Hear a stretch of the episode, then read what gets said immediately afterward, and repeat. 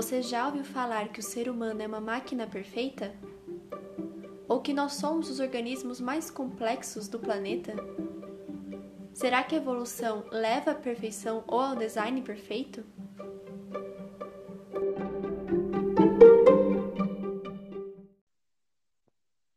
Olá pessoal, tudo bem? Eu sou a Veridiana Bittencourt, da trajetória de Biologia do curso de Licenciatura em Ciências da Universidade Federal de São Paulo. Olá, eu sou Lucas Marino Vivode, também aluno do curso de Licenciatura em Ciências da trajetória de Biologia pela Unifesp.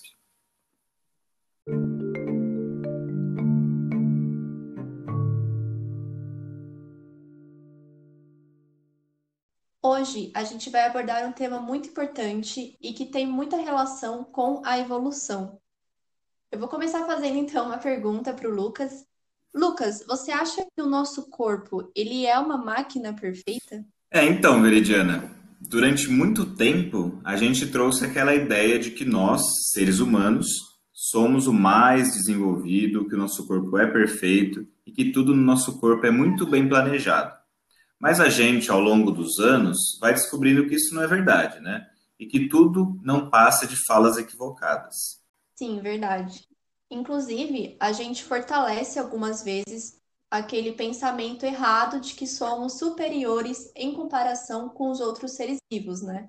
Só que essa ideia de que o nosso corpo é perfeito pode ser quebrada quando a gente pensa mais em algumas partes e funções do nosso corpo, como, por exemplo, a própria epiglote, Sim, né? Se a gente for analisar, a epiglote é uma estrutura né, que fica na região da garganta, e ela é muito importante porque impede que os alimentos, quando a gente come, entrem na via respiratória, porque ela fecha a abertura da laringe com a traqueia. É por isso que a gente não consegue respirar quando a gente está engolindo um alimento. Né? Exatamente. Só que você concorda que se o nosso corpo fosse perfeito mesmo, o nosso sistema digestório não teria conexão com o nosso sistema respiratório, né? Eles seriam diferentes. Sim, verdade. É porque fico pensando aqui, por exemplo, é, já que eles são conectados, digamos assim, de vez em quando a gente fica engasgado por aí, né? É, muitos prontos-socorros atendem pessoas que simplesmente se engasgam, e isso acontece principalmente com as crianças. Pois é, e são coisas que a gente nem pensa no dia a dia. Tem outro caso bem interessante também, que é a questão dos nossos dentes. Conforme a gente vai envelhecendo, os nossos dentes possuem a tendência de desgaste e a gente sabe que se a gente perde o dente permanente, não há outro para colocar no lugar. É uma perda irreparável. E tem outro problema também, né? Que é para que serve o dente Boa, do siso? Boa, exatamente. O dente do siso, ele ajuda na mastigação. É, mas entende-se que ele era mais importante para os nossos ancestrais, quando eles precisavam triturar carnes e alimentos mais duros, mas hoje, as nossas refeições são elaboradas com alimentos mais moles, pastosos, ultraprocessados, então ele não possui muita utilidade. Em algumas pessoas, ele nem se desenvolve, por exemplo. Ele continua quietinho ali na boca. Eu sei que pode não incomodar em algumas pessoas, mas em outras o caso é bem diferente. Algumas pessoas precisam extrair esse dente porque vai causar muita dor. E outra parte que causa muita dor e que tem tudo a ver com a nossa conversa é o tal do apêndice. É, então, o apêndice ele é um órgão que fica na parte inferior direita do nosso abdômen. E realmente ele pode causar muita dor, que é a famosa apendicite. Que é a inflamação Isso. do apêndice. É, hoje sabemos que retirar o apêndice não é algo tão grave, é, que não vai impactar tanto a vida daquele indivíduo, daquele sujeito, né? Mas existem estudos que falam que o apêndice possui bactérias que vão ajudar no processo de digestão, inclusive auxiliando o sistema imunológico. E algumas pessoas chamam ele de órgão vestigial, porque como antigamente os nossos ancestrais consumiam muitas plantas, o apêndice ele ajudava na digestão de raízes, caules, as partes mais duras. Sim, exatamente. E eu sei que outra parte do organismo que pode questionar se o nosso corpo humano é perfeito ou não são os nervos laríngeos. A laringe ela é uma estrutura que fica na região do pescoço e tem ligação direta com o sistema respiratório e com a nossa capacidade de fala. E os nervos laríngeos são os nervos que se ligam com a laringe e fazem parte da inervação dos músculos da laringe. Então, acompanhem comigo. Esses nervos saem da base do crânio e vão em direção à laringe na nossa garganta. Mas o curioso aqui é o seguinte: um ramo sai da base do crânio e vai direto para a laringe. Então, imagina, ele só desce, linha reta, é bem simples, ponto final. Já o outro ramo, ele sai da base do crânio, desce, passa pela laringe, mas não se liga nela. Ele vai dar primeiro uma volta lá na aorta, que é uma artéria que fica na região do coração, vai fazer o caminho de volta e aí sim se conectar Nossa, com sim. a laringe. Perfeito isso que você falou. É um caminho, se a gente for perceber isso, é um caminho extremamente desnecessário. O ramo poderia simplesmente descer e já se conectar com a laringe. Só que ele vai dar uma volta lá perto do coração para depois se conectar. Então, em termos evolutivos, é totalmente desvantajoso, né? É, pensando nessa questão de distância é, desnecessária, a gente pode pensar também no trajeto do espermatozoide. Então é um outro fator. Sim, é, os espermatozoides, né, que são produzidos no saco escrotal, lá nos testículos, é, eles vão precisar percorrer todo o canal deferente, seguir pela uretra, para só depois ser expulso através da ejaculação. E pergunta se alguém algum dia já pensou nisso. A maioria eu sei que não. É, a gente pode pensar também, Lucas, se a nossa coluna vertebral ela tem um formato bom.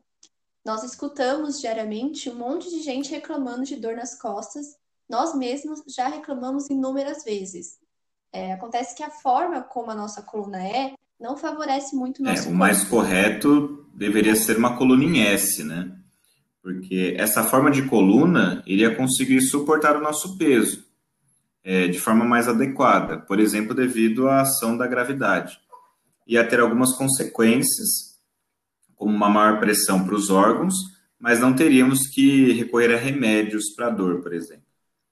Ah, e Veridiana, vale também falar da retina também, né? A posição dela.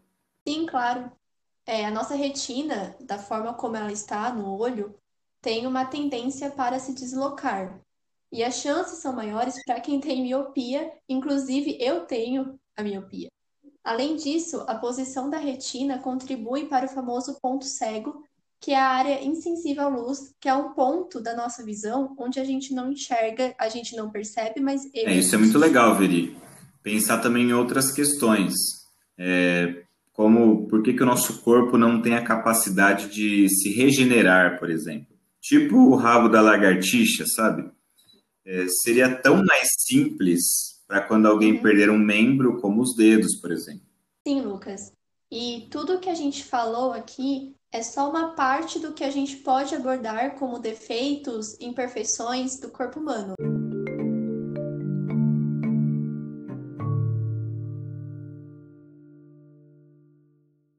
Fico aqui pensando, é, o nosso corpo, então, ele possui muitos defeitos e muitas imperfeições, né? Lucas, a gente fala de defeitos, de imperfeições, mas é necessário reforçar que é só uma forma de dizer. Por mais que algumas partes do corpo humano não façam sentido, desde o formato ou até mesmo a função, não podemos considerá-las como defeitos ou erros. É preciso enxergar que todas essas observações fazem parte da evolução, que não está relacionada com a ideia sim, de é verdade. É, as estruturas do corpo humano apresentam essas formas e funções devido à história evolutiva, as características herdadas e modificadas ao longo do tempo. E não existe uma ideia de melhora ou de progresso, ou a ideia de design perfeito. Isso aí, Lucas. Bem colocado. Para a gente finalizar, primeiro eu quero agradecer ao professor Dr. Nélio Biso, que ministrou as aulas de Prática Pedagógica de Biologia 2 no nosso curso, e agradecer também ao professor Dr. Leonardo Augusto Lubison Araújo, que também esteve com a gente aí É, durante também queria agradecer, muito obrigado, professores. Vamos recomendar aqui para todos o artigo que foi base para a produção desse podcast, que foi Discutindo Evolução Biológica no Ensino Fundamental, uma estratégia didática sobre o corpo humano, do professor Dr. Leonardo e do professor Ronaldo Antônio Paes. É interessante a leitura desse texto, porque traz muitas informações sobre o assunto. Sim, super recomendo. E agradecer também aos nossos ouvintes que escutaram esse podcast até o final. Muito, muito obrigada. Obrigado, pessoal. Até.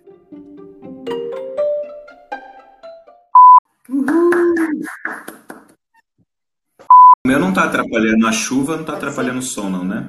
Aqui a chuva já passou já. Desastre.